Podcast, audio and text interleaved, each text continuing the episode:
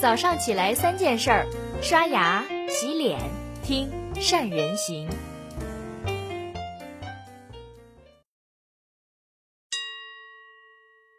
大家好，我是善人。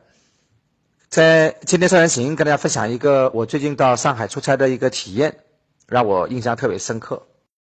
最近呢，我到上海去出差讲课，到一家酒店去入住，就遇到了一些让我从来没有遇到的怪事。因为去的时间有点早，你入住的时间大概还有一个小时左右。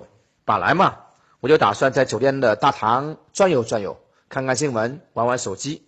结果呢，我刚刚在那待了没多久，酒店的前台工作人员就走了过来，给我递了一张券，告诉我说：“你可以到。”酒店的餐厅享受免费下午茶，等房间可以入住了，就会自动给我发短信。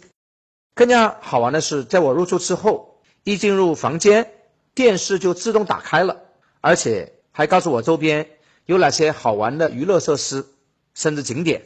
这次的经历呢，让我特别深刻，这让我想起了一本我曾经读过的书，叫《体验经济》。二十年之前，这本书的两位作者。就用咖啡豆产品升级的案例，给我们说出了体验经济的概念。他说，初级咖啡豆只要一到两美分一杯，如果给它加热、研磨、包装，就可以卖到五到二十五美金一杯。但是，当他在高级意式的咖啡厅去出售的时候，就算是卖到十五美金一杯，顾客仍然认为它物超所值，而。体验经济的概念就是强调顾客的感受性满足，重视消费行为发生的时候顾客的心理体验。当你的产品、你的服务发展进入了瓶颈期的时候，体验甚至可以成为价值创造的一个新的源泉，也就是通过创造顾客的更好的体验，去延长你的产品和服务的寿命。特别随着互联网的高速发展。消费者跟企业交流的渠道被彻底的打通了，消费者的感受呢，开始倒逼企业开发相应的产品跟服务，直接促进了整个体验经济的发展。简单点说，这个时代就是得客户满意者得天下。只不过到现在还有不少的老板就认为，满足客户需要就是给客户提供一个产品跟服务就够了，给他高的性价比，让他去买走就行了。实际上，这远远不够。在十九世纪，统计学家恩斯特·恩格尔提出了一个叫恩格尔定律，也有人把它叫恩格尔系数。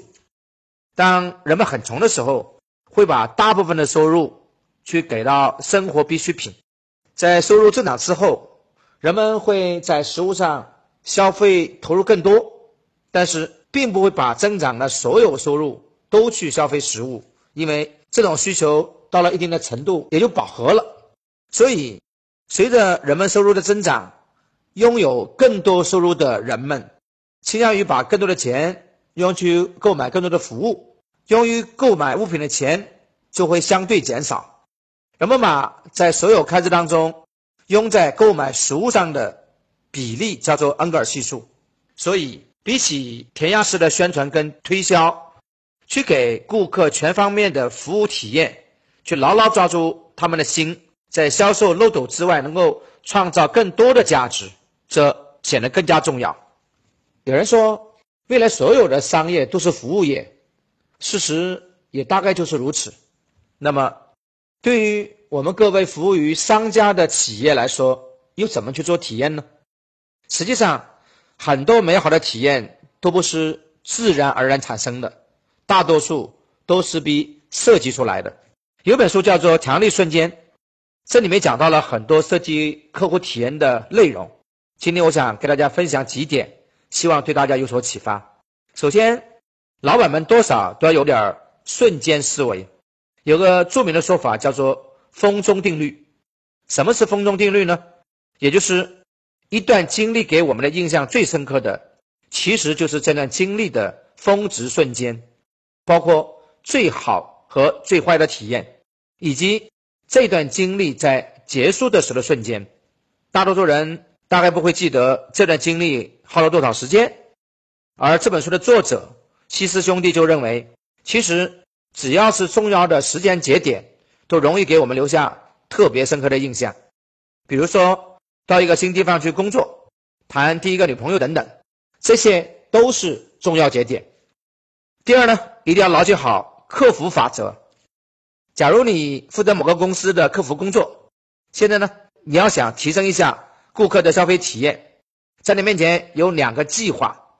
A 计划呢是要去专注于差评，也就是要全面保障服务的质量，尽量减少差评的比例。B 计划呢，去专注于那些对你们服务的印象上中等偏上的顾客，也就是打了好评的顾客，去增加他们的体验。各位，你们会选哪个计划呢？研究就表明，大部分的公司都会选择 A 计划，也就是。把公司百分之八十的资源去减少顾客的负面体验，但是专家的建议刚好相反，应该选择 B 计划。这里面有两个原因：首先，那些给好评的顾客是最有价值的顾客，他们的复购率会高很多，所以你应该花更多时间培养这群顾客，把他们培养成自己家的铁杆粉丝。所以在你坐飞机的时候会发现，有一些航空公司根本就不在乎那些。只买廉价机票，一年就飞那么一两次的顾客，他们在乎的是头等舱、商务舱以及常旅客的他们的体验。其实呢，综合而论，同等资源之下，B 计划的收益是 A 计划的八点八倍之多。这就引出了一句名言，叫做“多数可遗忘，偶尔特漂亮”。也就是说，你给顾客的绝大多数服务都很一般。让他们完全不在意就行了，而好口碑呢，来自你偶尔给他一个特别好的体验。最后，制造完美瞬间的有三个方法，大家可以去参考一下。第一个方法就是创造仪式感。在这本书里面提到一个例子，有家医院就把核磁共振检查包装成了丛林冒险体验，整个房间被布置成了丛林，地上呢画着各种池塘石头。而那个核磁共振机就变成了一个独木舟，在开始检查的时候，医生就会说：“现在我们要漂流了，你可得抓紧不要动哦。”结果每次检查都特别顺利，医院呢也因为此获得了更多的赚钱的机会。第二个办法就是故意把这件事情搞得特别重要。书里面举了一个高中的例子，在过去的二十年时间里面，这个高中每一年就要搞一场庭审的辩论。辩论呢就搞得特别正式，除了在真正的法庭里面进行之外，控辩双方都必须穿上正式的法庭服装，校领导啊以及校内的风云人物都要到场。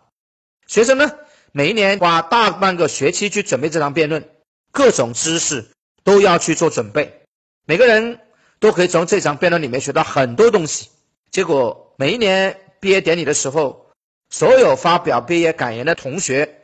都会提到这场印象深刻的辩论。第三个办法就是要制造惊喜了。在平淡生活里面，如果能来点随机的惊喜，一定会让人印象深刻。比如说，我进入的那家酒店用的就是这么一招。说到底，今天这个时代，消费的趋势已经从购买东西转向了购买体验。除了这些早就商品化了的体验之外，还有很多关键的体验时刻。其实你没有必要等到它发生，你可以主动的去制造这些良好的体验机会。好了，这是今天三人行给你的所有的内容了，谢谢你的收听，祝你们能够去创造更多的用户体验，能让用户有更高的满意度，能够创造更好的业绩。